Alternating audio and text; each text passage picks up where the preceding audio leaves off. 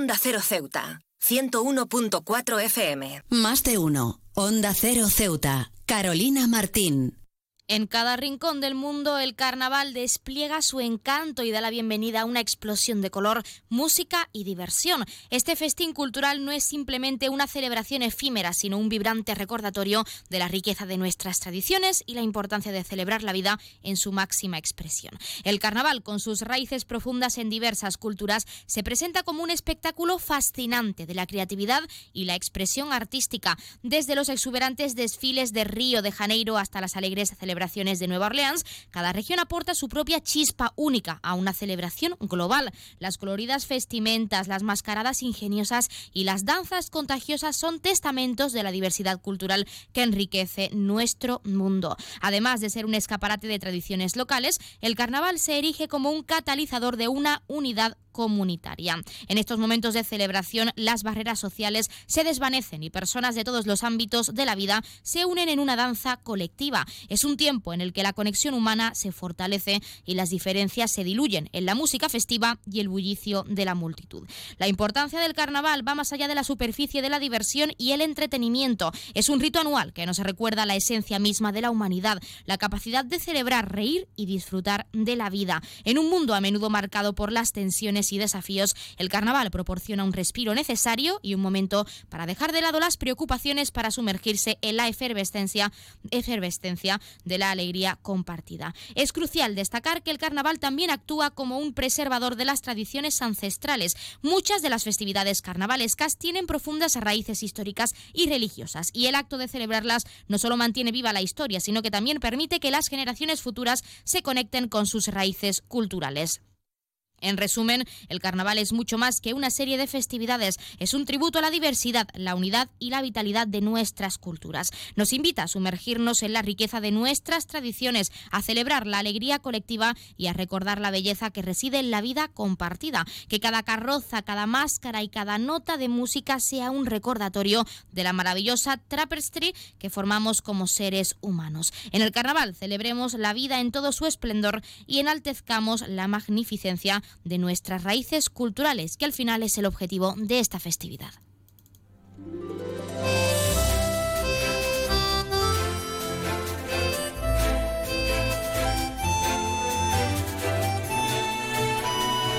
Buenas tardes. Arrancamos el programa de este lunes 5 de febrero y lo hacemos hablando del carnaval que está a la vuelta de la esquina. Ya hemos comenzado con ese programa de actividades en nuestra ciudad autónoma y que ya saben tiene como objetivo alegrar a, lo pequeños y mayores. Es el objetivo principal. Nosotros arrancamos ya con una nueva edición de nuestro programa Más de Uno Ceuta. Vamos a desconectar como cada día por un rato con un programa que viene cargado de temas interesantes.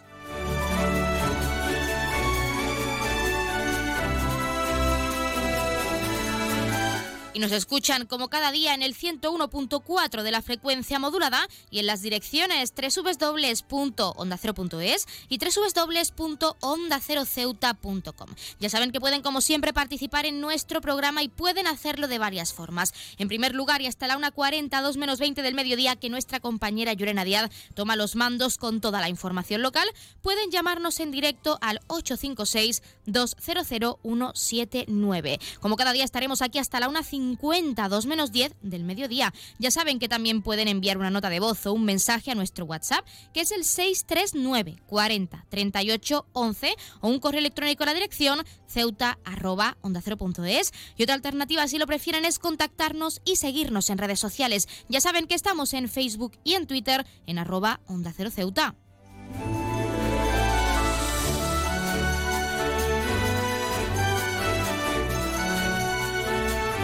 Pueden contarnos qué les gusta hacer en esta festividad, en el carnaval, si van a participar en esas actividades, en ese programa que ha puesto en marcha la ciudad autónoma, si ya tienen pensado su disfraz e incluso qué actividades realizarán por su cuenta para disfrutar de esta festividad. Ya saben que también pueden participar para felicitar a un ser querido que cumpla años, dedicarle una canción o incluso pedirnos su tema favorito para que suene durante unos minutos en nuestro espacio, porque como siempre les decimos, queremos escucharles con nuevas canciones, géneros musicales, experiencias, recetas, anécdotas. Así que ya saben que pueden llamarnos para hacernos partícipes de su vida diaria. Anímense.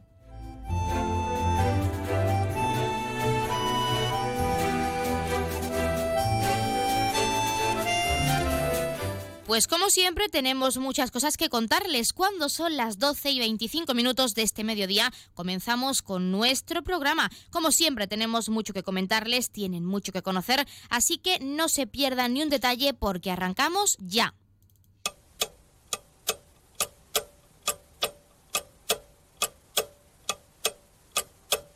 Y arrancamos, como siempre, conociendo la última hora. El Ingesa ha informado acerca de la actividad asistencial del Servicio 061 del Hospital Universitario de Ceuta durante el pasado año 2023. En lo que concierne a la actividad asistencial del Centro Coordinador de Urgencias y Emergencias, se atendieron 12.008 llamadas en el pasado año, lo que representa una disminución del, del 17,85% en comparación con las 14.617 llamadas gestionadas en el año 2023. 2022. Buenos datos cerraban el año pasado.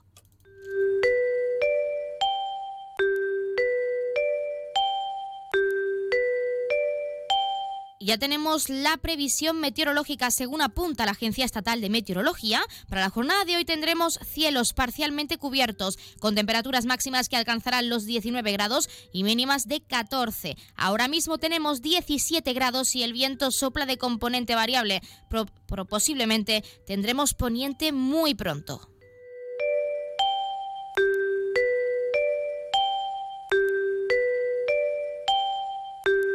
Y como siempre también acercarles la noticia curiosa del día. Hay actos y servicios tan comunes y asentados en España que cuando en otro país se hacen de forma distinta, chocan por completo. En arroba somos guiris han contado cómo se tira la basura en un pueblo de Francia y mucha gente se ha quedado de piedra, sobre todo porque, como ellos mismos aseguran, algo así en España sería complicado de ver. Para tirar la basura hay que pagar. No sé si en todas las ciudades de Francia pasa lo mismo, pero aquí para poder tirar la basura hay que pasar una tarjeta.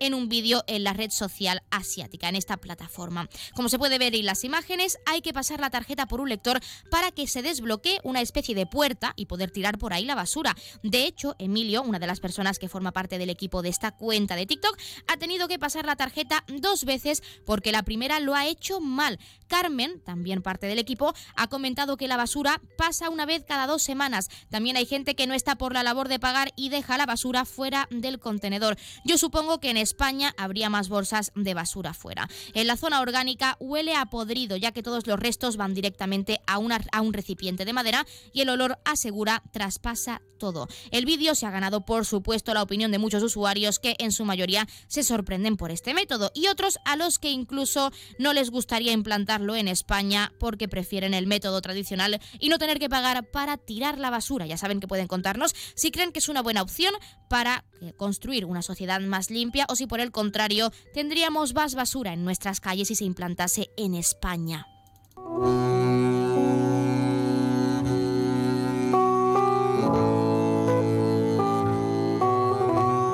Pasamos a conocer la agenda cultural. Continúan a la venta las entradas para ver el próximo 17 de febrero a las 7 y media de la tarde en nuestro Teatro Auditorio el último proyecto escénico de la actriz y monologuista canaria Antonia San Juan. Entrevista con mi hija Mari, una crítica feroz hacia el patriarcado. Ya saben que pueden adquirir las entradas tanto de forma presencial en la taquilla del teatro como a través de la web www.ceuta.es por precios que oscilan entre 3 y 10 euros según también del lugar del teatro en el que se elijan dichas localidades. Y recordarles que el Museo del Paseo del Rebellín acoge hasta el próximo 7 de abril la muestra Arqueología y Vida Cotidiana en la Almina de Ceuta, siglos XVIII y XIX. Se puede visitar de martes a sábado, de 10 a 2 y de 5 a 8 de la tarde, y domingos y festivos de 11 de la mañana a 2 del mediodía.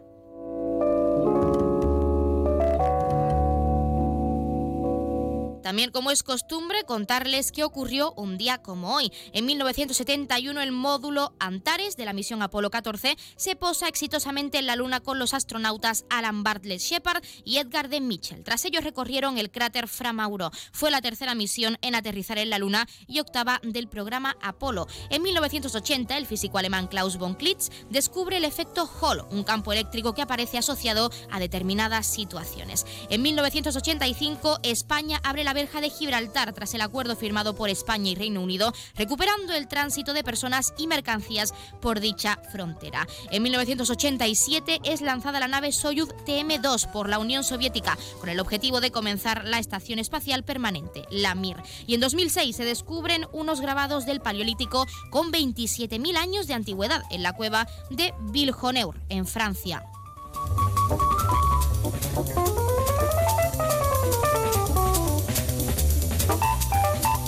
También, como es costumbre, contarles qué le ocurre esta semana a uno de nuestros signos del zodiaco. Hoy es el turno de nuestro cangrejo de cáncer. Cáncer, tu paz mental no se negocia con nada ni con nadie. Grábate eso a fuego en tu mente esta semana. Si tienes que tomar decisiones drásticas con tal de mirar por ti y de poner tus prioridades por delante, tómalas y punto cáncer. Sea como sea, estás en un punto en el que te da miedo dar el paso por lo que puedas perder en el camino, pero tienes que hacerlo. A lo mejor lo que ganas es mucho más de lo que pierdes. No lo sabrás hasta que te lances. Si tu intuición te dice que lo hagas, a por ello. Y si te dice que no, tampoco te arriesgues, cangrejo. Es momento de hacer caso a tu intuición. Esta es tu semana, este es tu mes. Así que piensa las cosas con claridad y siempre mira por tu bienestar, que es lo más importante ahora mismo.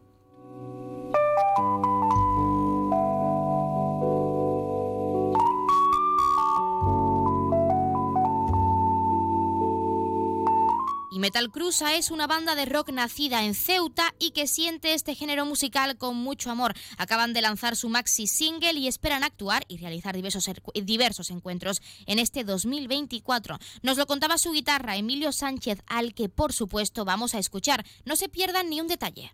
Aquí en Ceuta eh, hemos tocado en varias ocasiones, también eh, el último concierto ha sido en Algeciras y, y, aquí, claro, evidentemente volveremos a tocar en Ceuta eh, posiblemente para la primavera, mayo quizás, eh, para presentar ya el CD, y no solamente el CD, sino un gran repertorio que, tenemos de canciones. Y además de en Ceuta, pues claro, nuestra intención es tocar en, todos los sitios donde podamos. Estamos también mandando la información de la grabación a varios festivales para ver si alguno cuaja y termina contratándonos para tocar en algún sitio. Y nada, ahí esa es la idea, promocionarlo lo mayor posible para que la gente nos conozca y seguir tocando y seguir disfrutando de la música. Pues ya lo han escuchado y cuando son las 12 y 32 minutos de este mediodía vamos a entrar de lleno en nuestros contenidos y entrevistas. Ya saben que como siempre tenemos mucho que contarles, tienen mucho que conocer, así que no se vayan, que arrancamos ya con nuestro Más de Uno Ceuta. Más de Uno, Onda Cero Ceuta, Carolina Martín.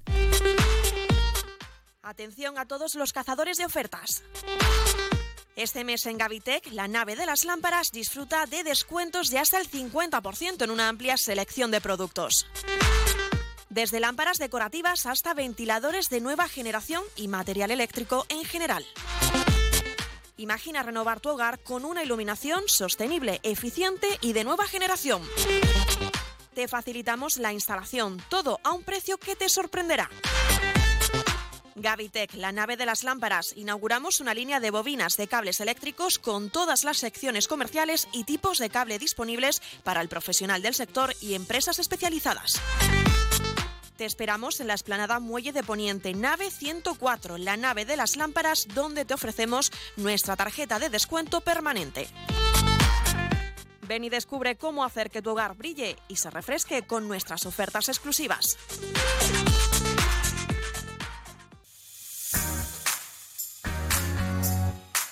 Aguas de Ceuta les recuerda a sus abonados que tienen a su disposición la oficina virtual donde podrán realizar múltiples gestiones, controlar sus facturas, consumos, realizar sugerencias o reclamaciones, modificar la domiciliación bancaria, activar o desactivar la recepción de sus facturas en formato papel. ACEMSA dispone además de una app en la cual podrán realizar avisos de averías, reclamaciones y disponer de acceso a diferentes links relacionados con nuestra empresa. Desde ACEMSA le recordamos nuestros teléfonos gratuitos 24 horas 910 21 56 y el 629 20 98 25 de mensajería WhatsApp y Telegram.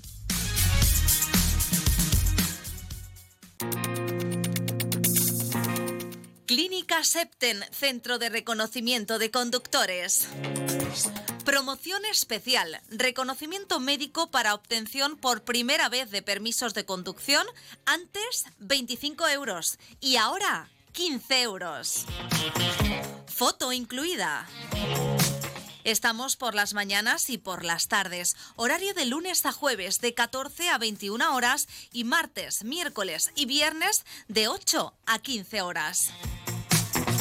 Teléfono 856 20 1446. Marina Española 9. Clínica Septen, siempre tú.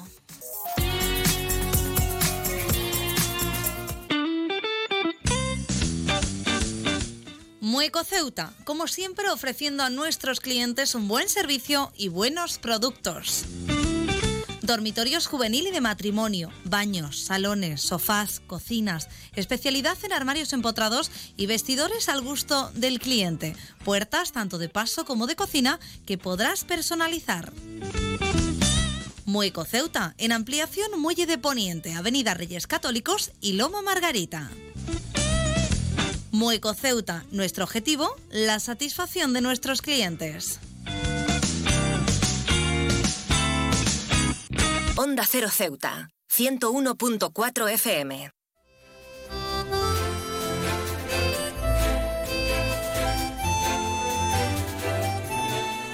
Estrenamos nuestra sección de tecnología y lo hacemos en primer lugar hablando de Ceuta Open Future, iniciativa centrada en este sector.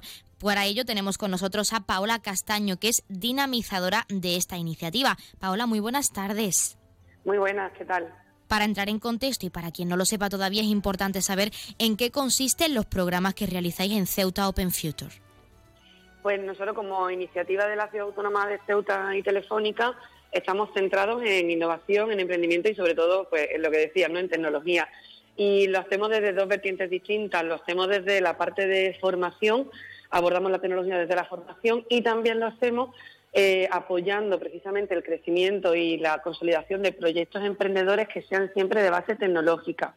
Y eso lo hacemos pues a través de un programa de, aceleración que precisamente abriremos convocatoria en próximas semanas, abriremos, abriremos ya la octava convocatoria nuestra y, y, de hecho, bueno, pues puedo incluso adelantar de alguna novedad y es que, como sabéis, en anteriores ocasiones Siempre hemos buscado proyectos emprendedores, es decir, que ya tengan algo desarrollado o que puedan desarrollarlo ya a muy corto plazo.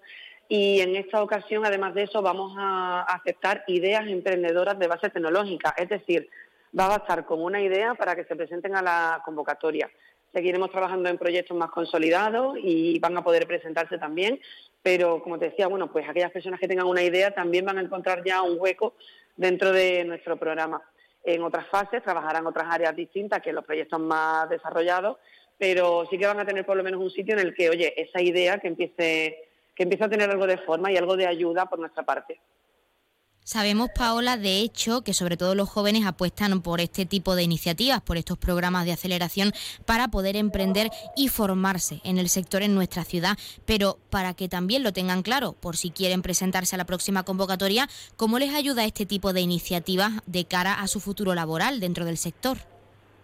Pues esto les ayuda porque al final, eh, cuando un emprendedor o una emprendedora quiere comenzar un proyecto, es cierto que, al principio son muchas áreas las que hay que trabajar, ¿no? Trabajamos desde darle forma a la idea, a cómo empiezo a ejecutarla, busco primeros clientes, empiezo a, pues, a crearme una web, empiezo a dar primeros pasos, a incluso a darte de alta como autónoma, a constituirte como empresa. Es decir, son muchas las áreas que tienen que ir tocando y es cierto que es complicado cuando empiezas a abordarlas todas e ir aprendiendo lo que te requiere cada una de ellas. Lo que aportamos nosotros desde la iniciativa es un acompañamiento personalizado a cada una de estas personas que quieran emprender. Es decir, cuando ellos empiezan con esa idea o proyecto y tienen que abordar tantas áreas que pueden incluso desbordarles en algún momento, al hacerlo con nosotros dentro del programa ya se encuentran acompañados a la hora de hacerlo. Y no solamente por, mí, por el resto del equipo de la iniciativa y el resto de emprendedores que ya están por aquí, que ya han desarrollado sus proyectos, sino que cuentan con el acompañamiento de un equipo de profesionales, los mentores de la iniciativa, que son profesionales en finanzas, en legal, en comunicación, en marketing, básicamente en cualquier área que puedan necesitar. y que además muchos han sido ya emprendedores, con lo cual tienen esa experiencia detrás.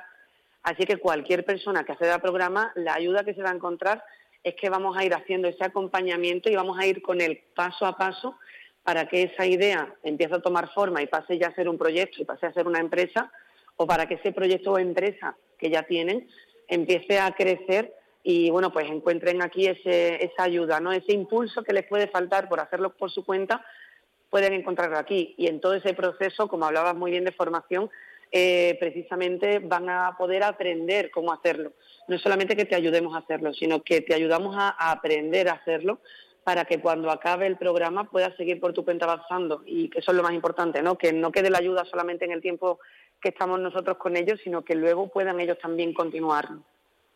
Desde luego Ceuta está apostando por ese emprendimiento y por el desarrollo tecnológico, es muy importante, pero en tu caso como dinamizadora de esta iniciativa que lleváis eh, trabajando desde hace bastante tiempo en la ciudad autónoma, ¿por qué es importante seguir impulsando el emprendimiento, sobre todo en los jóvenes dentro de este sector en nuestra ciudad, en Ceuta, Paula? Pues porque en muchas ocasiones pensamos que, tenemos una idea, que tenemos pues, ese proyecto ahí en un cajón y que, y que no va a salir. Y, y, entonces yo creo que ahí es donde entramos un poco nosotros, ¿no? En decir, oye, que te ayudamos a que, a que des el siguiente paso y que esto continúe hacia adelante. Y creo que es importante porque al final, aunque muchas veces parezca que está muy lejos el poder vivir de tu proyecto, es una cuestión de, esfuerzo, de sacarlo adelante y de contar con la ayuda para hacerlo. Entonces, por eso creo que es importante, ¿no? Eh, tenemos talento en Ceuta que tiene ideas y que tiene proyectos para llevar a cabo, y aquí encuentra esa parte que le falta, ese apoyo que le falta cuando lo hace por su cuenta y, al final lo que hacemos es impulsar a que ese talento consiga hacerlo. Y esto al final tiene, es importante sobre todo porque te puede dar lugar a dos situaciones muy distintas, ¿no?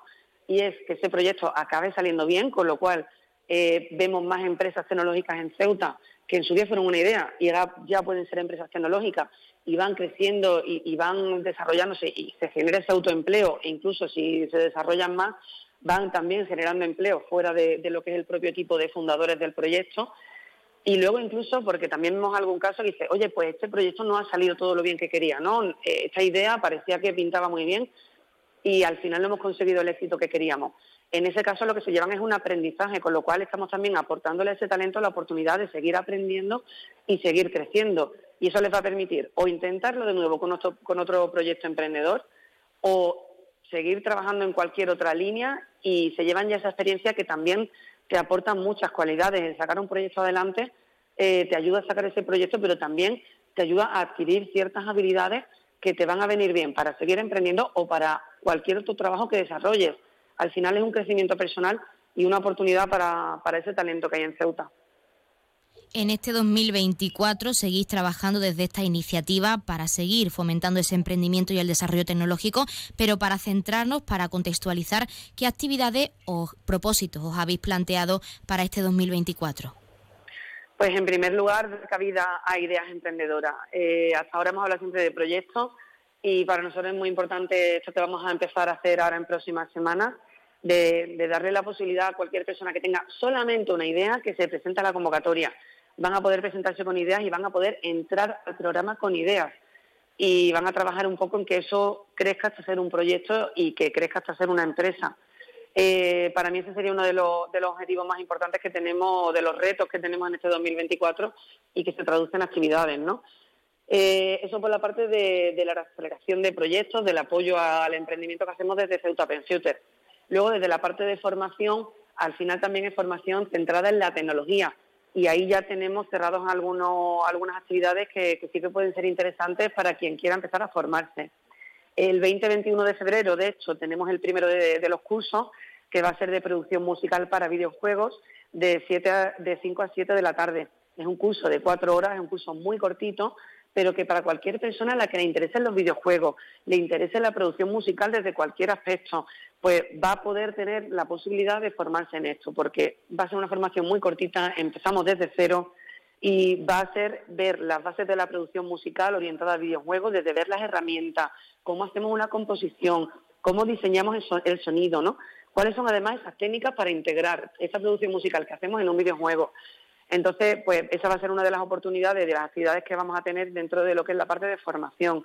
Y luego ya el siguiente será del 8 al 19 de abril, Esto sí que es mucho más especializado, es un taller de hecho de especialización y va muy centrado en, programación, porque es un taller de iniciación a frameworks de JavaScript, React y Next. Eh, esto le sonará, todos estos términos que acabo de soltar, le sonará a quien ya haya tocado algo de programación, a quien ya haya empezado incluso por su cuenta a, mirarse por internet algo de programación, no hace falta tener esa formación reglada todavía, pero quien ya algo de esto le suene y sepa ya un poco de qué va, que, se inscriba porque va a ser un curso para profundizar en ello y aprender de estas tecnologías que le van a ayudar bueno, pues a desarrollar aplicaciones y aprendiéndolo desde cero. Con lo cual, pues tienen ahí dos oportunidades más para formarse aquí en Ceuta de forma presencial y totalmente gratuito, como todo lo que hacemos. Pues Paola Castaño, nosotros desde aquí también animamos a la ciudadanía ceutí que esté interesada a formar parte de todas esas actividades y formaciones que tenéis pendientes para este año y agradecer que nos hayas dado unos minutos en nuestra nueva sección de tecnología y en nuestro programa para hablarnos de vuestra iniciativa y de cómo es importante seguir fomentando el emprendimiento y el desarrollo tecnológico en Ceuta. Muchísimas gracias. Muchas gracias a vosotros.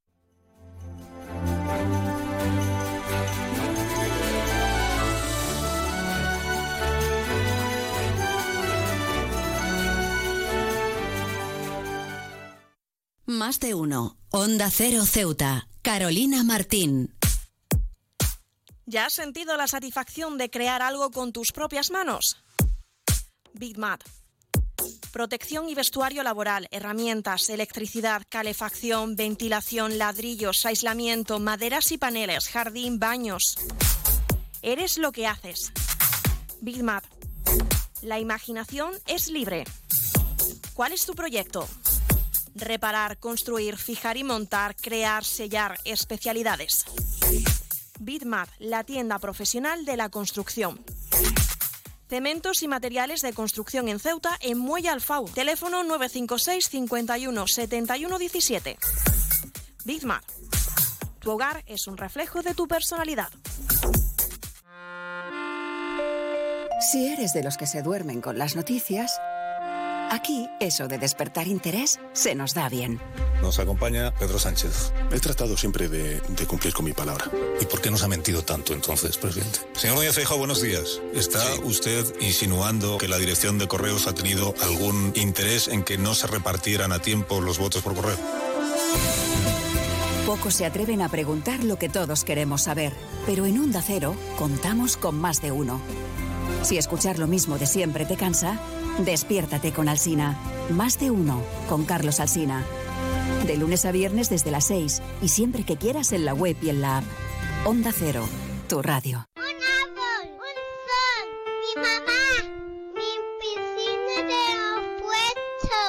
Ahora los impuestos son cosa de niños. Servicios Tributarios de Ceuta se lo pone muy fácil. A partir de ahora podrá pagar sus impuestos a través de la página web tributosceuta.org. Solo necesitará una tarjeta de crédito y la carta de pago que recibió por correo y con un solo clic se ahorrará tiempo, colas y desplazamientos. Recuerde tributosceuta.org. Servicios Tributarios de Ceuta, Ciudad de Ceuta. Nuevo horario de caja de 8 de la mañana a 2 de la tarde. Onda Cero Ceuta. 101.4 FM.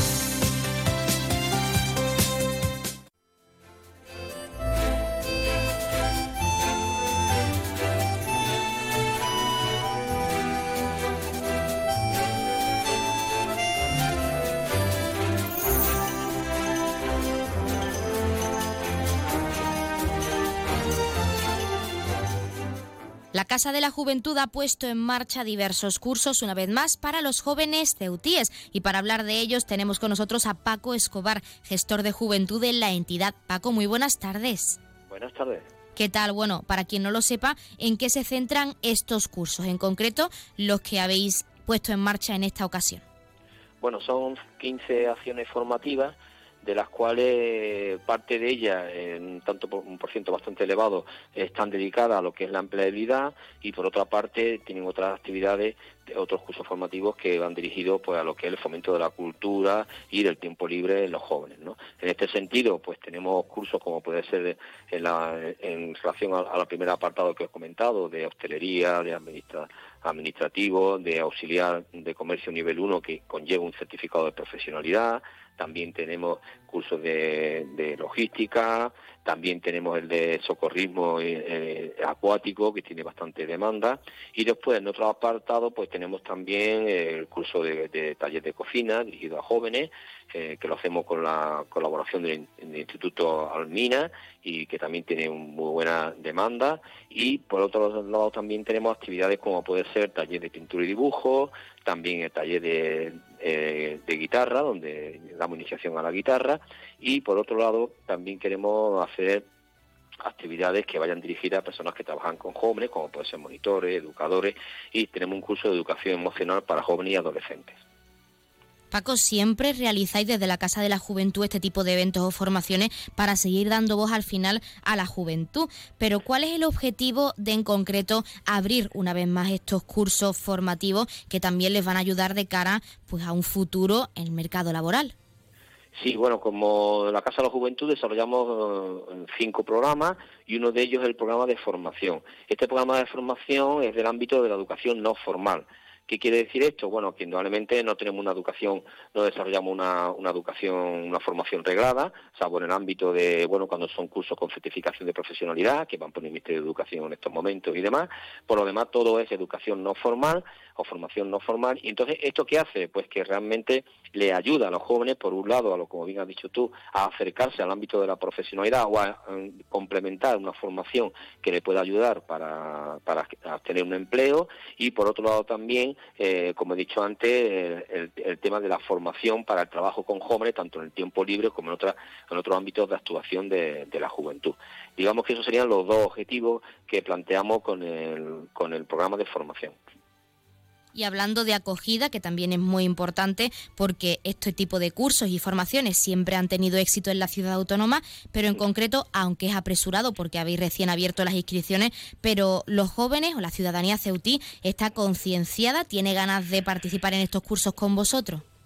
Bueno, normalmente sí. De, de hecho, mm, hay una gran expectación, pregunta, tanto por las redes sociales como aquí presencialmente, eh, cuando van a salir las diferentes convocatorias, porque tenemos tres convocatorias a lo largo del año, y eh, normalmente pues tienen una aceptación importante en el ámbito de la juventud. Como he dicho antes, eh, nuestros cursos no tienen unos requisitos previos como puede ser un curso del CEPE o, de Cámara de Comercio y demás, sino que están abiertos a los jóvenes en general, salvo la edad y, y otros aspectos que puedan tener, dependiendo el curso, pero son requisitos muy eh, que no tienen una gran dificultad para poderlo conseguir y esto les ayuda en alguna forma a seguir formándose, ¿no?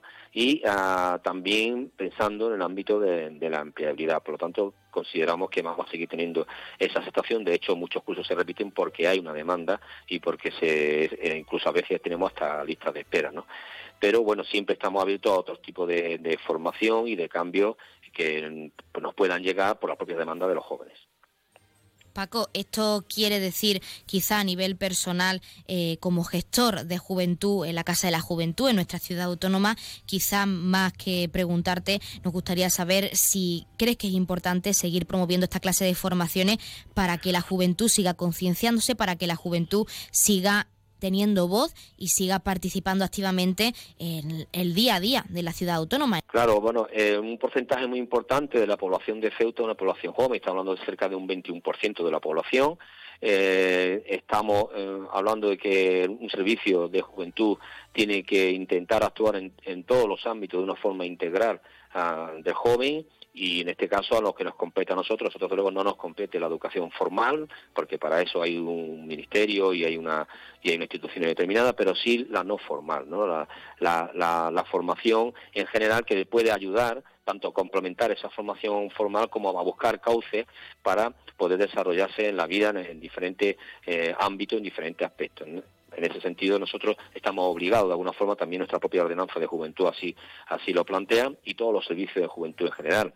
Por ejemplo, eh, el año pasado nos adherimos al convenio que Instituto de la Juventud, dependiente, dependiendo de, dependiente, que depende del Ministerio de Igualdad, pues eh, el convenio que tiene para desarrollar el programa Reconoce, que este programa Reconoce precisamente es un programa que lo que intenta es todo el tema de educación no formal, reconocerlo a nivel de título y de formación, ¿no? Y entonces, que está respaldado por el ministerio correspondiente. Eh, ahí estamos y va a ser un, ámbito de actuación durante este año. Vamos a intentar implantar en Ceuta ese sistema Reconoce que ayude de alguna forma también a los jóvenes eh, dentro del ámbito de la educación no formal, pues poder reconocer esa formación que tienen también quizá un poco enlazado con estos cursos formativos, nos gustaría preguntarte sobre los propósitos que se plantea la Casa de la Juventud para este 2024. Además de estos cursos tan interesantes, pues otro tipo de actividades y eventos que como siempre pretendéis realizar en nuestra ciudad. Sí, eh, bueno, tenemos el resto del programa, como es el programa de ocio y tiempo libre, que todos conocéis, que llegará con las actividades de verano, después otro tipo de actividades que desarrollaremos a lo largo del último trimestre del año, después también tenemos el programa de promoción y participación juvenil, en este ámbito, en este programa que desarrollamos, pues todas las acciones del programa Erasmus Plus Juventud, que iremos desarrollando en la ciudad y fomentando entre los jóvenes, también los premios de juventud y otro tipo de, cuestiones. También tendremos el programa de, información juvenil, que por ejemplo ha ido el encuentro local de corresponsales juveniles, que son jóvenes voluntarios, que están con nosotros en los institutos y en las asociaciones. Se ha hecho un primer encuentro, probablemente este año también haremos el segundo encuentro porque es mm, algo muy positivo, donde todos los jóvenes se encuentran, para la redundancia, de los propios corresponsales, intercambian experiencias y de ahí salen ideas, iniciativas, actividades a desarrollar. Y eh, en este sentido también tenemos el, el programa de emancipación y empleabilidad juvenil, donde mm, según las posibilidades que tenemos y los recursos que tenemos, por lo menos en el ámbito de información y asesoramiento, pues también estamos, estamos intentando ayudar a los jóvenes. Como veis, pues son diferentes programas que desarrollamos y nuestra idea es implementarlos en, la mayor posibilidad, en el mayor porcentaje posible de, de diferentes acciones y, bueno, también escuchar a los jóvenes en el sentido de que, bueno, a través de programa de participación, de información juvenil, nos llegan las demandas de los jóvenes, eh, nos llegan su iniciativa y bueno, intentar a la medida posible encauzarlas. Pues para finalizar y lo más importante, volviendo a esos cursos y para animar también a toda la población joven de nuestra ciudad autónoma a apuntarse, ¿cómo pueden hacerlo y hasta cuándo tienen para hacerlo? Bueno, el principio pueden hacerlo hasta el mismo inicio de los cursos, eh, siempre y cuando haya plaza. Después también incluso se pueden ir inscribiendo en lista de espera. hay, hay, varias posibilidades. Una es bueno a través de cita previa y solicitar la cita aquí a nivel presencial. También a través de, la sede digital puede tramitar eh, el curso y si tiene alguna duda, algún problema para poder eh, acceder tanto a la cita digital como al ámbito de la, de la, de la cita perdón, previa como la sede digital, pues nos puede llamar al teléfono joven y bueno, nosotros intentaríamos solucionarle la medida de lo posible y darle información para ver cómo se puede realizar el curso. Todas las inscripciones se hacen aquí en la Casa de la Juventud pues nosotros les animamos también a que formen parte de estos cursos y talleres tan interesantes. Y en este caso, Paco Escobar, gestor de juventud en esta entidad, te queremos agradecer que nos hayas dado unos minutos para hablar de estos cursos y de esos propósitos que se plantea la Casa de la Juventud para este 2024. Muchísimas gracias. Gracias a vosotros.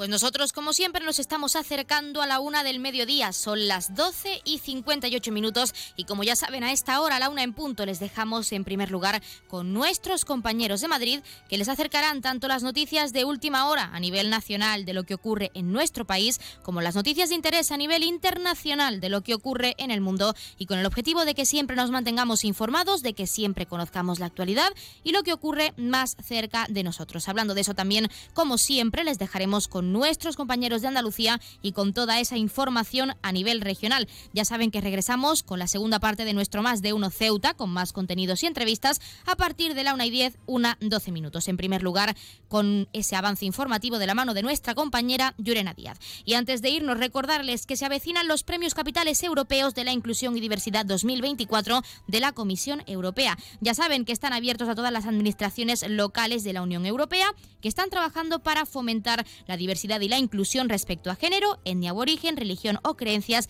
discapacidad, edad o colectivo LGTBIQ+, entre otras cosas. Este año consiste en dos categorías, administraciones locales o regionales con menos de 50.000 habitantes y administraciones locales o regionales con más de 50.000 habitantes. Además, se concederá un premio especial a las iniciativas enfocadas a promover ciudades seguras y libres de violencia para las mujeres. Recordar que el plazo continúa abierto hasta este 15 de febrero de 2024, así que tienen tiempo todavía, anímense y participen en estos premios tan interesantes y con un objetivo tan por supuesto, beneficioso para la sociedad. Ahora sí, les dejamos con nuestros compañeros. Regresamos enseguida.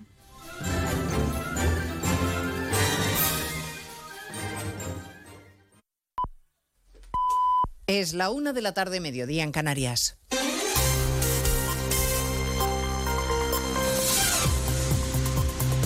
Noticias en Onda Cero. Buenas tardes, les avanzamos a esta hora algunos de los asuntos de los que hablaremos con detalle a partir de las 12 en Noticias Mediodía, empezando a esta hora por la entrevista de Pedro Sánchez en La Sexta. Está conversando ahora mismo con Antonio García Ferreras. Ha insistido en su mensaje de que el independentismo no es terrorismo y dice que no tiene intención de retocar el texto de la amnistía, pero que si fuera necesario hay margen. El Gobierno va a modificar, sí o no, en las próximas semanas esta ley de amnistía para ampliar, como exige Puigdemont, la amnistía a todos los delitos de terrorismo y también de traición. ¿Eso se va a tocar? Eso ya dijimos eh, con la votación, además, que no. Eh, y es un momento ahora mismo de templanza y, también de firmeza, de templanza a la hora de, seguir dialogando con una formación política que ha votado en cuatro ocasiones a favor de esta ley de amnistía, eh, en contra también de una proposición de ley, la ley de amnistía, que fue aprobada por Esquerra Republicana. Y por tanto es un tiempo de templanza y es un tiempo también de firmeza. No aclara si ha hablado o hablará con Puigdemont. Y sobre el informe del fiscal del Supremo que se opone a investigar al presidente fugado por terrorismo después de cambiar su criterio inicial tras un encuentro con García Ortiz, Sánchez dice que es de sentido común. El Partido Popular ha exigido ya la comparecencia del fiscal general para que explique si ha presionado o no al fiscal del Supremo.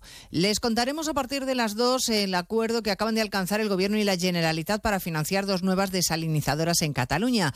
Lo ha explicado la ministra Rivera tras su encuentro con el conseller de Acción Climática. En el caso que nos ocupa, el acuerdo eh, incluye eh, la manera en la que poder construir y financiar las desaladoras eh, de Torderados y Foix, con la intención de que estén operativas en 2028 y 2029, respectivamente. La opción de los barcos con agua desde Sagunto sería excepcional solo si hiciera falta en verano. Para paliar la sequía, sí pide ayuda a la Generalitat, la ayuda a la Generalitat al Gobierno Central. Ha habido encuentro hoy del conseller de Acción Climática con la ministra Teresa Rivera. La falta de agua que tanto afecta al campo, que sigue en pie de guerra y que mantiene para mañana las movilizaciones en nuestro país, pese a los intentos del ministro Planas de frenar el conflicto. El titular de Agricultura se compromete a avanzar en los planes para modernizar los regadíos. Avanzar en los trabajos relativos a la modernización del regadío.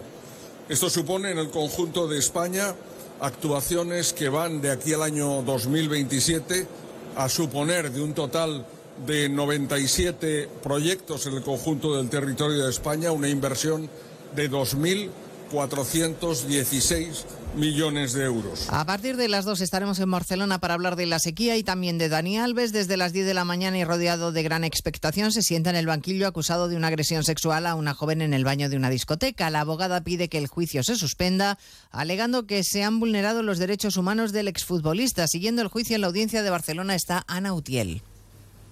La abogada de Dani Alves, Inés Guardiola, considera que se ha vulnerado el derecho fundamental a la defensa del exjugador del Barça. Asegura también que se ha producido un juicio paralelo en los medios de comunicación que ha vulnerado su derecho a la presunción de inocencia. Tanto la Fiscalía como la acusación particular han rechazado estos argumentos. Por otro lado, la defensa ha pedido que Alves sea el último en declarar, una petición que sí que se ha aceptado. Lo hará, por lo tanto, el miércoles, cuando ya hayan declarado tanto la víctima como todos los testigos citados, casi una treintena. Todo esto es lo que ha ocurrido hasta ahora durante las cuestiones previas, es decir, la fase anterior al inicio del juicio. La vista continúa ahora con la declaración de la víctima, que acaba de empezar. Recordemos que esta parte del juicio se celebra a puerta cerrada. Les contaremos la victoria en El Salvador de Nayib Bukele, que ha arrasado a sus competidores electorales con su política de mano dura contra las bandas y que en contra de lo que establece la constitución de su propio país va a repetir como presidente. Y estaremos en Chile con los devastadores incendios que dejan ya más de 100 muertos en Valparaíso. Diana Rodríguez. Sí, al menos 112 víctimas mortales, 200 desaparecidos y se estima que unas 40.000 personas han perdido su, hogar. Eh, lo peor está en Valparaíso. El ministro Álvarez, además de mostrar su solidaridad, ha anunciado en el Congreso que España está preparada para cooperar en la extinción en Chile en el momento en que seamos requeridos por el gobierno chileno. Por supuesto, nos mantenemos listos para poder apoyar a Chile en estos momentos tan difíciles de incendios si así lo consideraran necesario. Las autoridades sospechan que buena parte de los 165 incendios que continúan activos han sido intencionados y se han convertido, según el Gobierno, en homicidios que no pueden quedar impunes. Pues de todo ello hablamos en 55 minutos cuando resumamos la actualidad de esta mañana del lunes 5 de febrero. Elena Gijón, a las 2, Noticias Mediodía.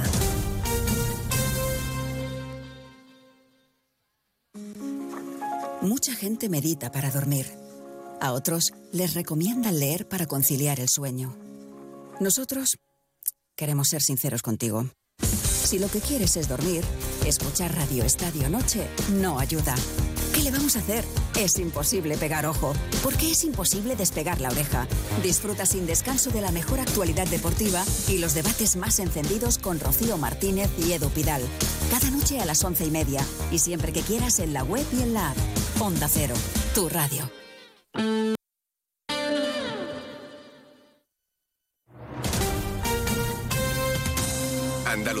Onda Cero.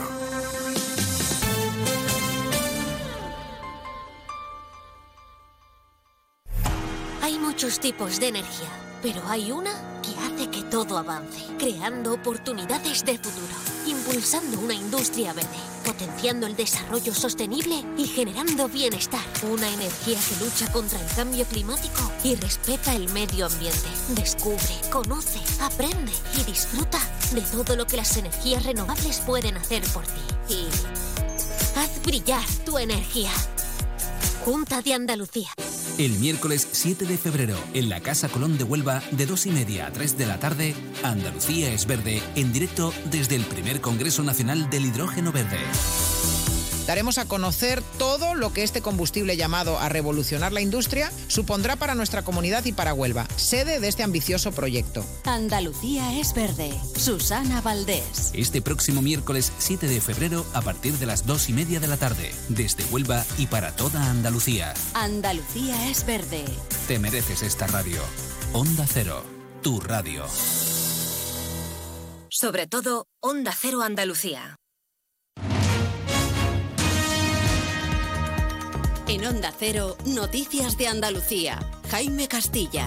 Buenas tardes, hacemos a esta hora un repaso de la actualidad de Andalucía de este lunes 5 de febrero, el inicio de una semana en la que se espera la llegada de las lluvias que harán aparición a partir del jueves para quedarse durante el viernes y gran parte del sábado en toda la comunidad. Agua que hace mucha falta para el campo, que comienza esta semana un calendario de movilizaciones independientes en todas las capitales andaluzas, sin contar con las organizaciones o los sindicatos agrarios, porque dicen que no les representan. En la carretera 92, agricultores del norte de las provincias de Almería y Granada organizan mañana una gran tractorada. Onda Cero Granada, Guillermo Mendoza. Aproximadamente 200 agricultores participarán en estas tractoradas. Claman contra la competencia desleal de productos provenientes de fuera de la Unión Europea. Aseguran que esta batalla de precios en un escenario de sequía es insostenible. En las últimas horas se han sumado otras convocatorias en la ciudad de Granada y la subdelegación del Gobierno advierte de que ninguna ha sido comunicada oficialmente. El presidente de la Junta, Juanma Moreno, ha mostrado hoy su apoyo al sector desde un acto de la agencia Europa Press en Madrid y ha pedido a Europa una simplificación de la burocracia y de los trámites de la PAC para ayudar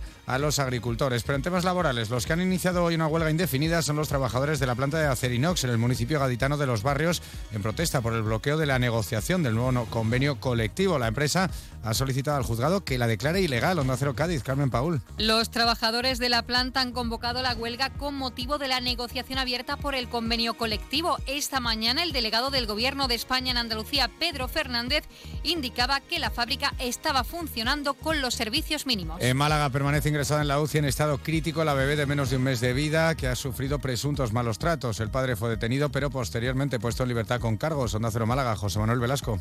El juzgado de instrucción número 6 de Málaga acordó el sábado pasado la puesta en libertad provisional del hombre detenido e e investigado por malos tratos a su bebé de 16 días de vida. El grupo de menores de la Policía Nacional fue el encargado de detener al padre de la pequeña durante la investigación de un presunto caso de malos tratos del que advirtió el equipo sanitario del hospital donde fue ingresada. En Jaén, la Guardia Civil ha detenido hoy a cinco personas acusadas de agredir a familiares de una de las menores que denunció una agresión sexual en grupo en el municipio de Los Villares. Onda Cero Jaén, Pepe Cortés.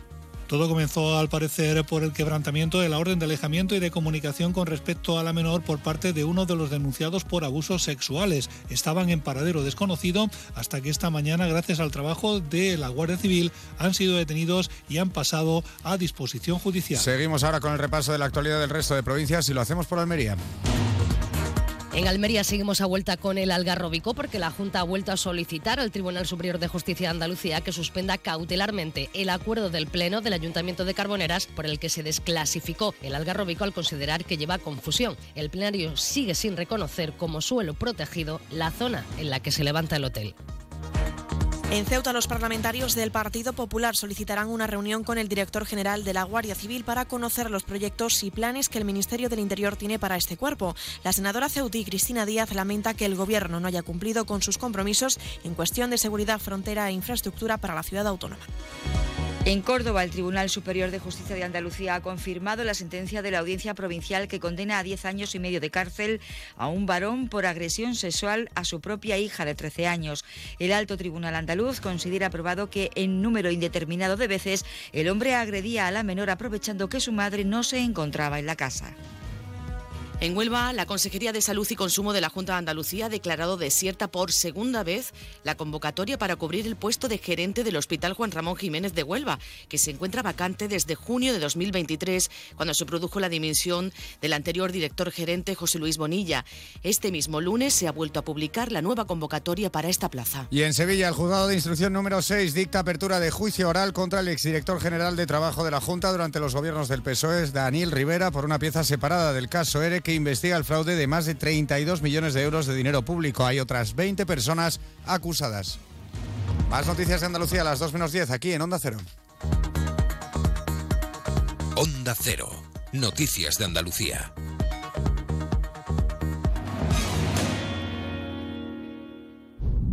Esto no es un anuncio.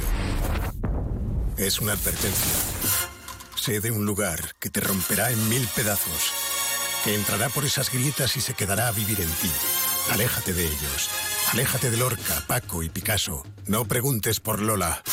Pero si a pesar de todo se te ocurre visitar Andalucía, no digas que no te lo advertí. Cuidado con el Andalusian Crash. Fondos Europeos, Ministerio de Hacienda, Junta de Andalucía. Nos encanta viajar, nos encanta Andalucía. ¿Te vienes a conocerla? Iniciamos nuestro viaje cada miércoles a las dos y media de la tarde y recorremos Andalucía contigo. Gente Viajera Andalucía, un programa de turismo, actualidad, gastronomía, tradiciones y buen humor en Onda Cero. Con la colaboración de la Consejería de Turismo, Cultura y Deporte de la Junta de Andalucía. Te mereces esta radio. Onda Cero, tu radio.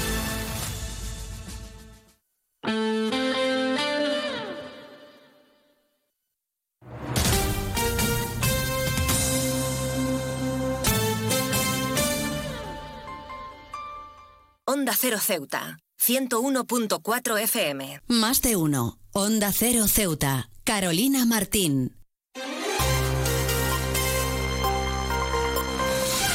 Pues retomamos como siempre la segunda parte de nuestro Más de Uno Ceuta y lo hacemos como siempre de la mano de nuestra compañera Yurena Díaz con ese avance informativo. Así que vamos a darle paso ya. Yurena Díaz, muy buenas tardes. ¿Qué nos tienes que contar hoy?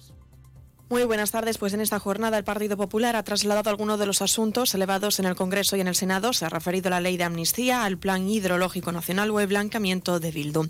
Sobre cuestiones que afectan a Ceuta, el senador Abdel Hakim Abdeselán ha adelantado que el Partido Popular estará pendiente de las iniciativas y promesas puestas en marcha por el Ministerio de Sanidad para resolver los problemas que afronta la ciudad autónoma en materia sanitaria. Además, los populares también han solicitado una audiencia con el director general de la Guardia Civil, Leonardo Marcos, para conocer los planes y proyectos que el Ministerio de del Interior tiene destinado para este cuerpo. La senadora del Partido Popular, Cristina Díaz, lamenta que el gobierno de Sánchez no haya cumplido sus compromisos para Ceuta, como el plan de integrar infraestructura para la seguridad del Estado. Y precisamente hablando de la Guardia Civil, la Asociación Profesional Justicia para la Guardia Civil se ha pronunciado criticando que a 10 años de la tragedia del Tarajal, en Ceuta los efectivos continúan sin protocolos claros de cómo actuar en el caso de nuevos intentos masivos de tocar tierra española por parte de inmigrantes sin permiso. El secretario de Justicia en Ceuta, Guillermo Lorenzo, asegura que los agentes cumplieron en aquella fecha las órdenes recibidas siguiendo la normativa del ordenamiento español.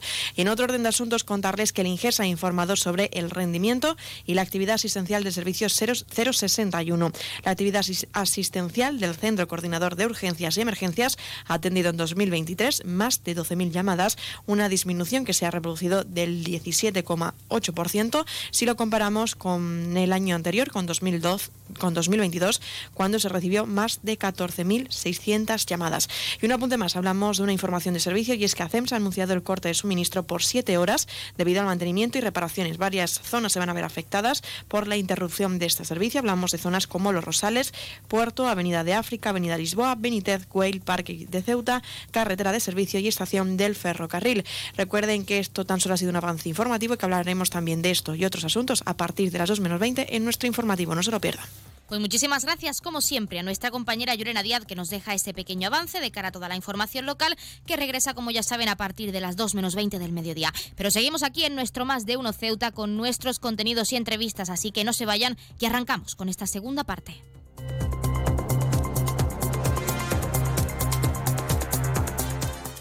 Más de uno. Onda Cero Ceuta. Carolina Martín. Los fines de semana cuidamos de nuestras mascotas con Carlos Rodríguez. Vamos con las consultas, ya sabéis que nos las podéis mandar de cualquier tipo, de cualquier animal y ya está. Cuando el perro se anima mucho, el cachorro lo persigue y hasta le muerde en el costado y ya le arranca pelo. ¿Qué tengo que hacer con eso? ¿Por qué el gato mete los juguetes en el bebedero? ¿Qué le pasa a este gato? Como el perro y el gato. Cuidaros mucho y como siempre, soy la caña de España. Sábados a las 3, domingos a las 2 y media de la tarde y siempre que quieras en la app y en la web de Onda Cero. Patrocinado por Menforsan, los especialistas en cuidados, higiene y cosmética natural para las mascotas. Te mereces esta radio. Onda Cero, tu radio. Onda Cero Ceuta. 101.4 FM.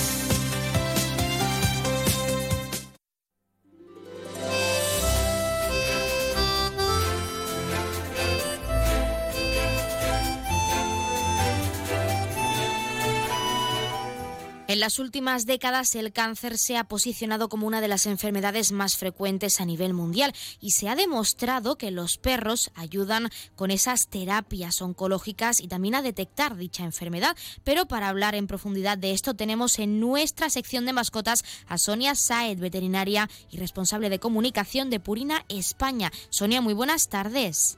Buenas tardes. Bueno, tenemos que hablar de esa detección porque es algo bastante curioso. ¿Cómo los perros ayudan en este caso a detectar la enfermedad? Ciertos perros se pueden entrenar para que sean capaces de detectar unas sustancias orgánicas volátiles que al parecer las personas con ciertos cánceres em, pues son capaces de segregar. Entonces estos perros se entrenan específicamente para que puedan realizar detección temprana. Bueno, además de esa detección, sabemos que las terapias oncológicas con perros en hospitales tienen otros beneficios. ¿Podrías profundizar y hablarnos de ello? Sí, la, terapia externa de animales, como hemos explicado varias veces, tiene muchísimos beneficios a personas de todas las edades y todo tipo de patologías. Así que es verdad que dentro de, oncología, aparte del tratamiento que deben seguir los pacientes, que obviamente marca el, profesional sanitario, el oncólogo que lleve el caso, sí que sabemos que específicamente para pacientes con, con cáncer los perros de terapia ayudan muchísimo a esa compañía y a este consuelo que pueden necesitar durante todo el proceso, porque realmente el, el tener un animal que en este caso no nos juzga, eh, que no, no, no, vamos a sentir una mirada extraña eh, y que va a estar con nosotros y que nos va a dar esa compañía y esa liberación, en cierto modo, ayuda mucho al paciente a nivel emocional. Hablando de ese nivel emocional, Sonia, los animales pueden ayudarnos a reducir el estrés y a sentirnos un poco mejor durante el proceso. ¿Cómo nos pueden ayudar? ¿Cómo ayudan a nuestra salud mental? Pues por una parte sabemos que el perro es capaz de generar un vínculo muy rápido con, con, las personas, en este caso con los pacientes, de manera que les hace sentir un confort, que al final científicamente se ha demostrado que hay una reducción de los niveles de, de cortisol y que ayuda a liberar endorfinas, lo que hace que podamos sentir esta sensación de, de bienestar. Además, eh, les hace olvidar eh, que están enfermos por un momento o que tienen estas sensaciones de dolor porque están distraídos en este vínculo, están distraídos en esa interacción con el animal y, se olvidan de que están en, un proceso terapéutico, que están en un ambiente hospitalario y que realmente están solo pendientes de todo el amor y todo el cariño que, les aporta el peludo en este caso. Tenemos que hablar ahora sí de cómo nacen esas terapias oncológicas con perros, cómo se decide incluir a estos animales tan leales, a estos animales que nos aportan tanto en esas terapias para ayudar a los pacientes a pasar ese duelo, como decimos. Cada día, lamentablemente, hay más casos de, cáncer, es una de las enfermedades más predominantes a día de hoy y tiene un impacto muy, muy grande en, a nivel de salud, sin duda, pero también a nivel emocional deja muchísimas, muchísimas secuelas, tanto a la persona que lo padece como a su familia. Sabemos los beneficios que aportan las terapias con animales, pues sin duda el colectivo que, oncológico en este caso es un blanco ideal para poder beneficiarse de todo lo que aportan los perros de terapia. Y realmente es un soporte muy agradecido y muy necesario sobre todo para recuperar o tener esa fuerza para continuar haciendo el, el tratamiento que realmente es muy duro. Así que eh, el poder tener los perros de terapia como una herramienta adicional es muy importante para estos pacientes. ¿Cómo se suelen desarrollar, si podemos saber, ese tipo de terapias desde la detección hasta que el cáncer, por suerte, en el mejor de los casos, entra en remisión? Normalmente los pacientes eh, que pueden participar o que van a participar en estas sesiones son decididos eh, se decide básicamente por el profesional sanitario que es quien eh, juntamente con el técnico experto en terapia con animales establecen si hay necesidad de hacerlo o posibilidad de hacerlo en grupo hacer individual las sesiones, qué pacientes pueden estar eh, y disfrutar de ellas, porque también se evalúa mucho el sistema inmunológico de cada persona. En algunos casos están tan comprometidos que no pueden llevar a término estas sesiones con, con los perros. Eh, así que hasta que no puedan remontar un poco no podrán participar. Por otro lado, sí que también se ha llevado a cabo para pacientes inmunosuprimidos, en este caso no todos oncológicos, pero sí que había alguno, algún tipo de actividad con los perros, pero de manera online, a través de tablets, para que eh, la persona también se pudiera entretener y tuviera como esta eh, sesión interactiva. Sí que es verdad que el vínculo eh, a nivel táctil que genera el, animal con la persona es muy potente, muy rápido, más que a través de una pantalla, pero sí que ha sido una manera de poder alentar a aquellos pacientes que no que por su situación en ese momento a nivel de salud no podían participar en la sesión. Lo primero que se hace es una, una dinámica para poder establecer el vínculo entre animal y paciente, que realmente se necesitan muy pocos minutos para que sea fructífera para que la persona se olvide un poco que esto es parte de una terapia y parece que es más un juego o una actividad lúdica que hace que se puedan relajar muchísimo y baje muchísimo la, ansiedad y el estrés en este caso. Eh, y luego se establecen diferentes actividades dentro de la sesión para que puedan participar y poder trabajar ciertos aspectos desde el poder explicar cómo se sienten hasta el, el, poder hablar de todo el proceso. Y luego siempre hay un cierre que puede, que es necesario para evaluar la sesión y para ver si realmente que, cómo se han encontrado y qué efecto ha tenido en, en los pacientes. Sonia, para finalizar, y como hemos mencionado, teniendo en cuenta que estos perros pueden ayudar a detectar la enfermedad y con ello beneficiar ese proceso y la remisión del cáncer, que es algo muy importante, ¿se plantea seguir dando pasos para que estos perros, en este caso, puedan formar parte de la investigación para conseguir una cura contra esta enfermedad? esa es la idea, al final, poder seguir trabajando en esta línea para tener una detección lo antes posible, porque sabemos que es clave para poder eh, curar rápido, remitir la enfermedad. Sí que es muy importante ser conscientes que esta herramienta existe, que los perros, aparte de esta parte terapéutica que tienen, que es tan y tan eh, potente, tan y tan bonita, que hablamos mucho de ella, pero también tienen un olfato impresionante, no solo para rescatar personas perdidas en el monte, eh, para encontrar explosivos, sino también para ayudar a mejorar nuestra salud y que realmente podamos eh, vencer según qué patologías antes. Así que la idea es que esperemos que se siga promoviendo ese tipo de actividades, se sigan promoviendo la presencia de perros detectores, que también eh, durante la época de COVID em, los perros de Medical Detection fueron capaces también de, de detectar COVID de una manera temprana, sin necesidad de pruebas invasivas. A nivel de detección, los perros son muy, muy, muy importantes. Así que debemos también respetar eh, y aprovechar todo eso que, que, nos dan, además de este amor incondicional. Pues nosotros nos quedamos con eso, con esa gran noticia, como siempre. Y Sonia Saez, te agradecemos que nos hayas dado unos minutos para hablarnos de estas terapias oncológicas con perros y todos sus beneficios. Muchísimas gracias. Gracias a vosotras.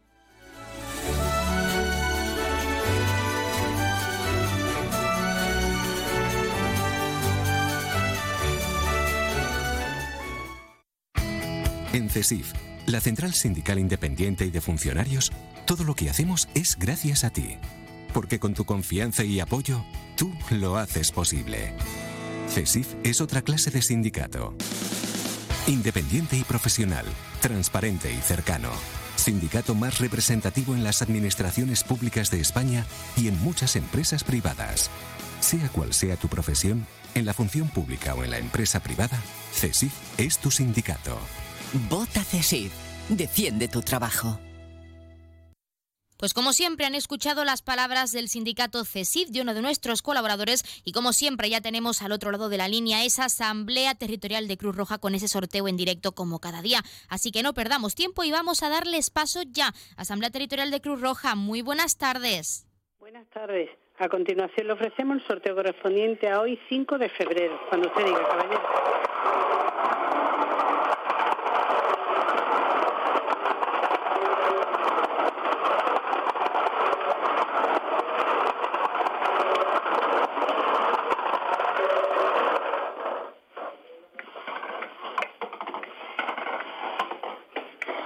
Cuatro, seis, cinco. El número agraciado ha sido 465. Felicitación a los ganadores desde Cruz Roja. Un cordial saludo y hasta mañana. Pues hasta mañana la Asamblea Territorial de Cruz Roja. Y como siempre muchísimas gracias por participar con ese sorteo en directo para todos nuestros oyentes a los que por supuesto damos la enhorabuena. A todos los premiados y premiadas que como cada día esperamos hayan recibido esa gran noticia con nosotros y que no hayan sido pocos, que es lo más importante. Y en el segundo mes de 2024 empezando la semana nunca viene mal una noticia como esta. Recordarles el número agraciado de hoy que ha sido el 465 465, popularmente conocido como La Pelea. 465, La Pelea. Y ahora sí, pasamos a conocer los números de interés. Ya saben que el 112 es para emergencias, 016 de lucha contra el maltrato, el 900 018 018 para el acoso escolar y el 024 el teléfono de atención a conductas suicidas. Y si quieren contratar un servicio de taxi, ya saben que en Ceuta contamos con dos empresas, Autotaxi con el 856 925 225 y Radiotaxi con el 956 51 5406, 956 51 5407 y 956 51 5408. 8. También, como siempre, acercarles esas farmacias de guardia disponibles para hoy, lunes 5 de febrero. Tendremos en horario diurno disponibles la farmacia Nieto en la calle Real número 39 y la farmacia Morte en la barriada La Libertad, San Daniel, calle 69, local 3. Y en horario nocturno, como siempre, tendremos disponible esa farmacia de confianza, la farmacia Puya, situada, como ya saben, en la calle Teniente Coronel Gautier, número 10, en la barriada de San José. Como siempre, les hemos acercado esos números de interés y farmacias de guardia y como es costumbre, también vamos a dejarles con algo de música para que desconecten, para que se relajen unos minutos y regresamos enseguida con la recta final de nuestro Más de Uno Ceuta. Así que no se vayan todavía, que nos queda mucho por contarles.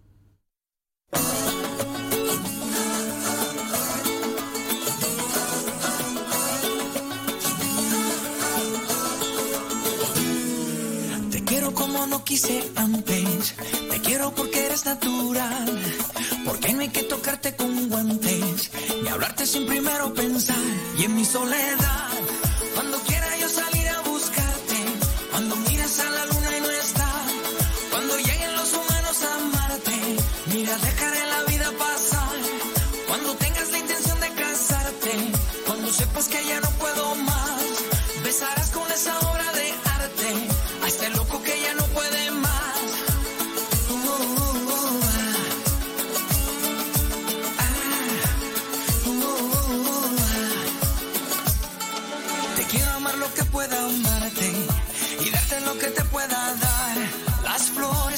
cosas de antes. La vida que aún está por llegar y en mi soledad.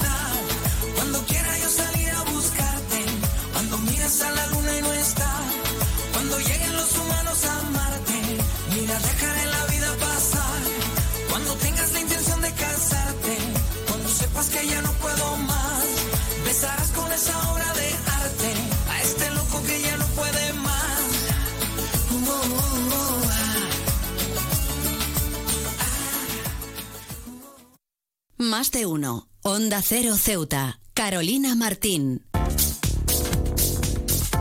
Nuevo concesionario Citroën con un nuevo equipo, un nuevo espíritu y una nueva experiencia. Ahora tu nuevo concesionario oficial Citroën en Ceuta, en Borras y Ballesteros. Preparado para ofrecerte el mejor servicio y la mejor atención en todo momento. Nuevo concesionario oficial y servicio técnico Citroën en Ceuta, en Borras y Ballesteros, Avenida España, número 26.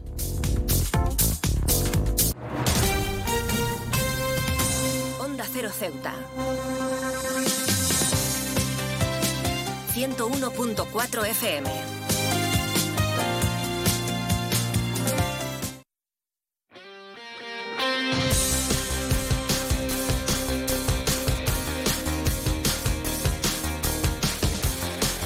Pues eso que escuchan es nuestra sintonía de deportes, porque como cada lunes les acercamos los titulares más destacados de este fin de semana. Y el primer apunte es que la cuarta edición, tercera presencial del Trail Los Fuertes, se presentaba en el Palacio Autonómico. Un evento que se celebrará el próximo 27 de abril con muchas novedades. Vamos a escuchar al director de deportes, Sergio Aguilera, y a una de las organizadoras, que es Mirfat Ahmed. En este caso, centrémonos en Mirfat, quien explicaba esos detalles técnicos de la prueba. No se pierdan ni un detalle.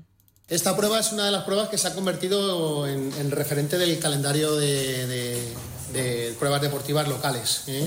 Ya es su cuarta edición, cada año eh, pues la participación ha ido incrementándose y ha sido más numerosa. Y esta prueba mm, no solo tiene eh, el interés deportivo que, hay que resaltar, sino también que favorece el es un, es un- es un evento también de interés eh, cultural y turístico. Cultural, porque pasa por todas las, todos los fuertes que están, que están en García Aldave y eh, turístico porque además eh, en las últimas ediciones ha venido gente de fuera a participar y este es uno de los ejes en los que estamos trabajando desde la ciudad para relacionar el, el deporte con, con el turismo. Seguimos en la misma línea de estos años anteriores, ¿vale? Es la cuarta edición del Trail de los Fuertes. Como podéis ver, tenemos tres distancias. Una de las novedades que tenemos este año es la introducción de la modalidad Los Fortines. Las tres distancias grandes son los 35K, la media maratón que son los 22K y la 10K en chiquitina. Los 35K tienen 150 plazas disponibles, los 22 y los 10 tienen 300. Diversidad funcional entra en la modalidad de 10K y en la de los fortines. Y luego en, las categorías pequeñitas de los fortines hemos puesto ahí unas edades comprendidas de los 6 a los 14 años para poder iniciar y acercar a los más pequeños al contacto de, la, actividad deportiva en el monte, que vayan conociendo y se vayan introduciendo en esta disciplina. Eh, este año eh, volvemos a, vuelve a tener su carácter benéfico. De cada, de cada inscripción van a ir dos euros donados a la Asociación Española contra el Cáncer. El precio de las inscripciones va a continuar igual que el año pasado la distancia larga, aunque ha bajado en kilometraje, sigue teniendo las mismas, los, mismos habituallamientos, el mismo, el mismo nivel, eh, van a ser 42 euros, 22K 32 euros y la de 10K 22 euros.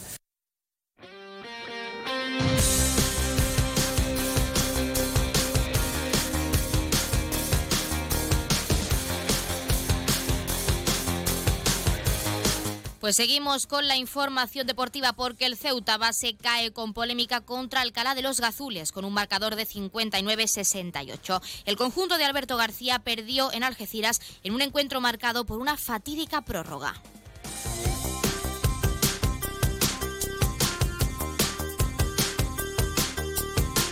Por su parte, el cadete de la Federación de Baloncesto de Ceuta vence al Gades en el pabellón Campo Amor por un marcador de 48-38. El conjunto de Al Hernández completó un gran partido en el polideportivo de nuestra ciudad ante la presencia de todos sus aficionados.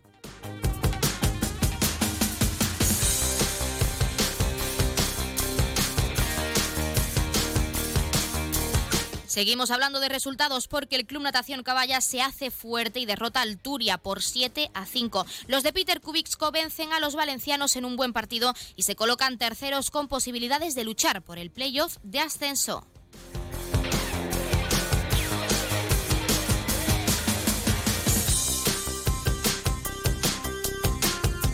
Victoria sufrida también de la Unión África Ceutí por 3 a 2 frente al Club Deportivo El Ejido. Los tantos unionistas lo marcaron Anuar en el primer tiempo y Dela y de nuevo Anuar en el segundo tiempo.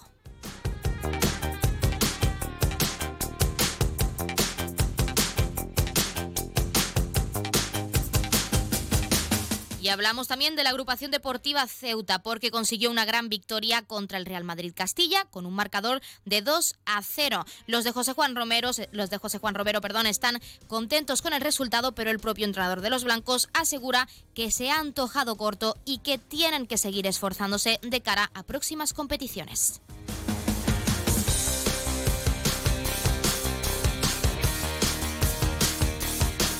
Y el balonmano Estudiantes coge aire venciendo al Ciudad de Granada por 28 a 20. Las guerreras africanas ganaron un partido clave por la salvación ante las nazaríes en el pabellón de la libertad.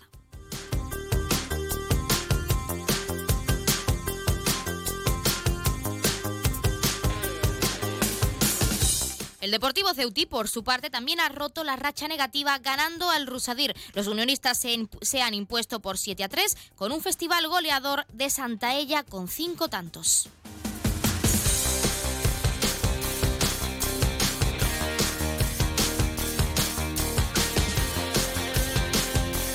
Y el Sporting no encuentra el rumbo en Almería por 2 a 1. Se queda a las puertas. El conjunto sportinguista cayó contra la cañada UCD Atlético a domicilio y se meten en una zona comprometida en el grupo 4 de División de Honor Juvenil.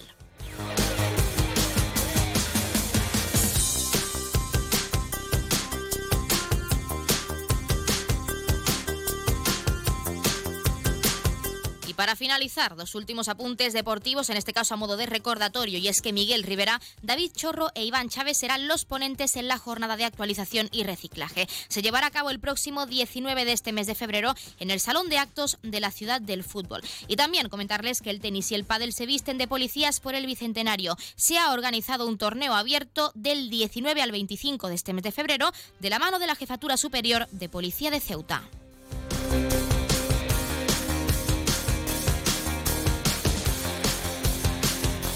Y hasta aquí nuestro más de uno Ceuta de hoy, nuestros contenidos y entrevistas. Ya saben que regresamos mañana a la misma hora, 12 y 20, con mucho más que contarles, con toda la actualidad a nivel de nuestro magazine. Como siempre, se quedan en la mejor compañía, en la mano de nuestra compañera Yurena Díaz, que regresa a partir de la 1.40, 2 menos 20, con toda la información local en directo de lo que ha ocurrido este fin de semana y en estas últimas horas en nuestra ciudad autónoma. Se quedan con algo de música, como siempre, antes de eso, para que desconecten. Y ya saben, nos escuchamos mañana por nuestra parte que pasen muy buena tarde.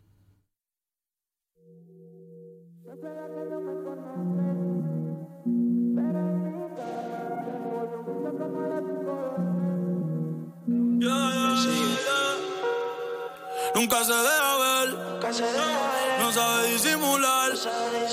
Tiene lo suyo y le va bien, pero de noche conmigo le gusta portarse mal. Llega y lo que quiere es pescar, eh. está puesta pa' bellaquear. Eh. Yo no la paro y a veces mira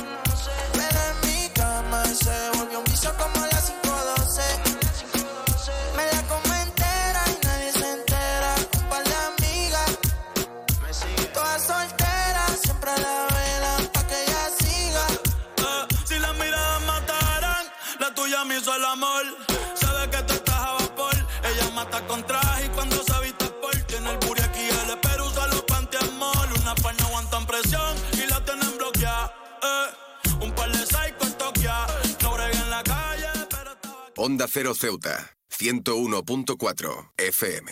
Noticias. Onda Cero Ceuta. Llurena Díaz. Muy buenas tardes, son las 2 menos 20 del mediodía de este lunes 5 de febrero. Llega la hora de noticias de nuestra ciudad. Es la hora de noticias en Onda Cero.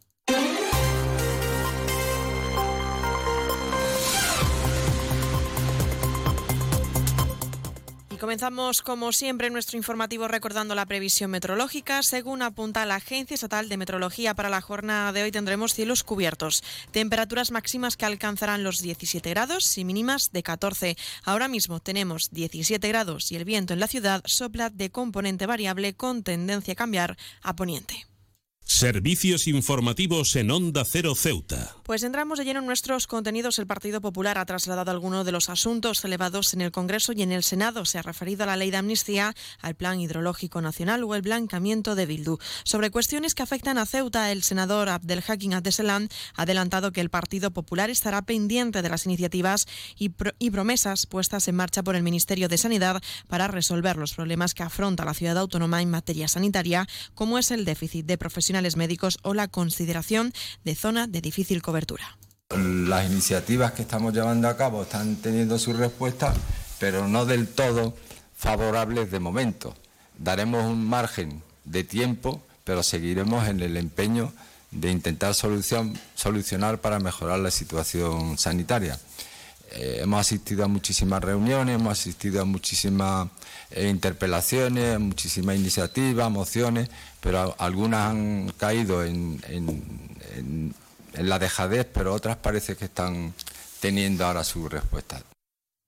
Además, los populares han solicitado una audiencia con el director general de la Guardia Civil, Leonardo Marcos, para conocer los planes y proyectos que el Ministerio del Interior tiene destinado para este cuerpo. La senadora del PP, Cristina Díaz, lamenta que el gobierno de Sánchez no haya cumplido con sus compromisos para Ceuta, refiriéndose al plan integral e infraestructuras para la seguridad del Estado. Estos planes incluían medidas como incrementar la seguridad en ciertas áreas de la ciudad, reforzar las plantillas de la Guardia Civil, también de la Policía Nacional, mejorar las instalaciones de las fuerzas y cuerpos de seguridad del Estado, además de construir la ansiada comandancia de la Guardia Civil en el antiguo Parque de Artillería en San Amaro, que debería de haber comenzado, según habían anunciado, en el primer semestre de 2023. Y todo parece indicar que habrá que esperar mucho más si es que llega a darse las circunstancias de que se construya.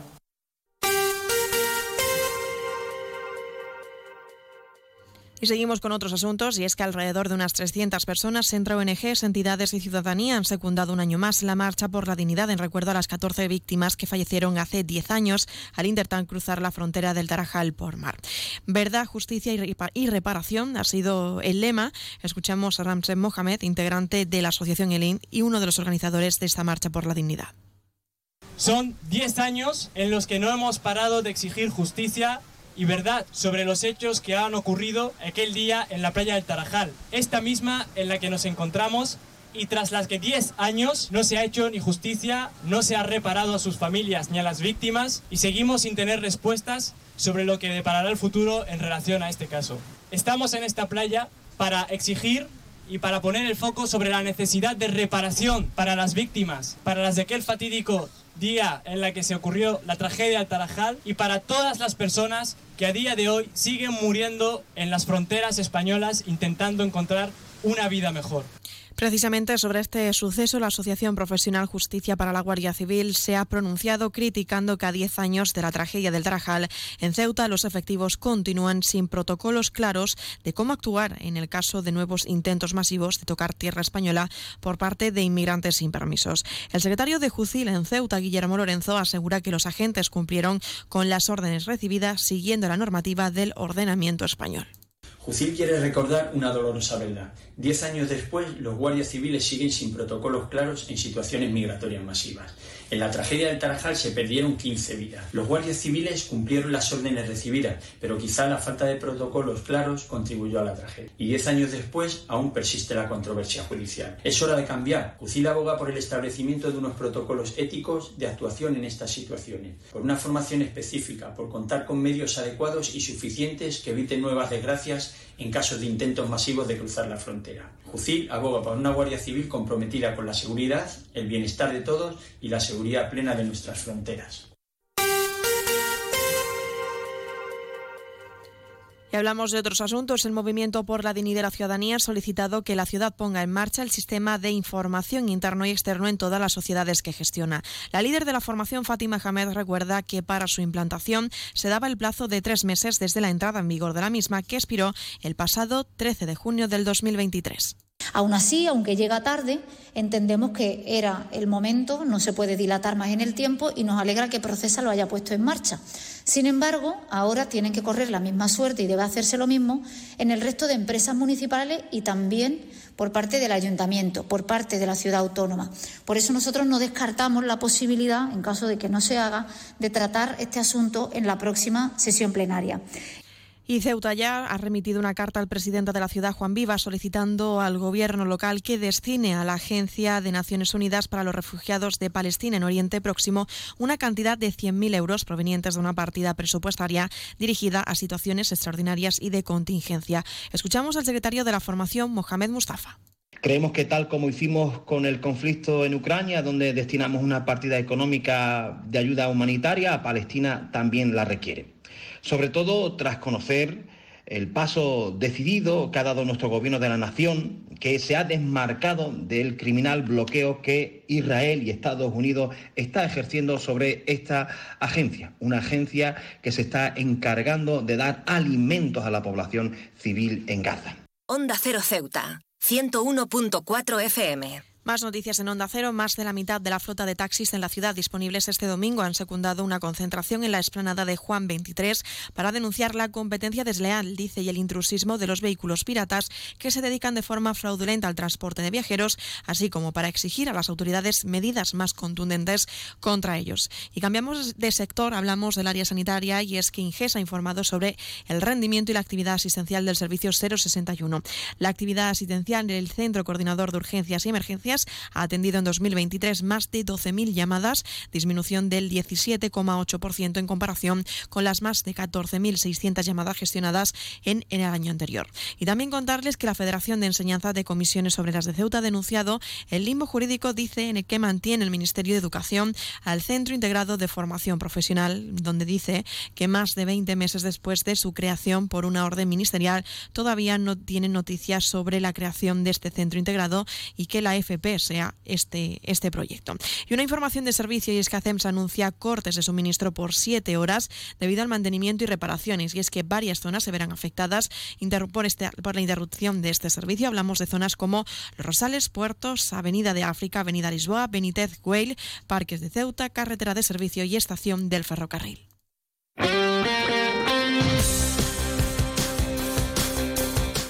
Y es momento de pasar a la información deportiva. Les contamos que la agrupación deportiva Ceuta ha conseguido una importante victoria este domingo en el Alfonso Murube tras derrotar al Real Madrid Castilla por 2 a 0. El conjunto Caballa consiguió tres puntos gracias a los tantos de Aysar y Dani Romera. La Unión África Ceutí también ha logrado una importante victoria frente al Club Deportivo Elegido Futsal por 3 a 2 en el Guillermo Morina.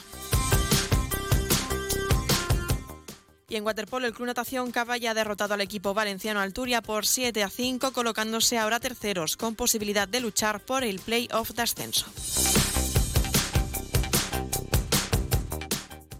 Noticias. Onda Cero Ceuta. Llurena Díaz.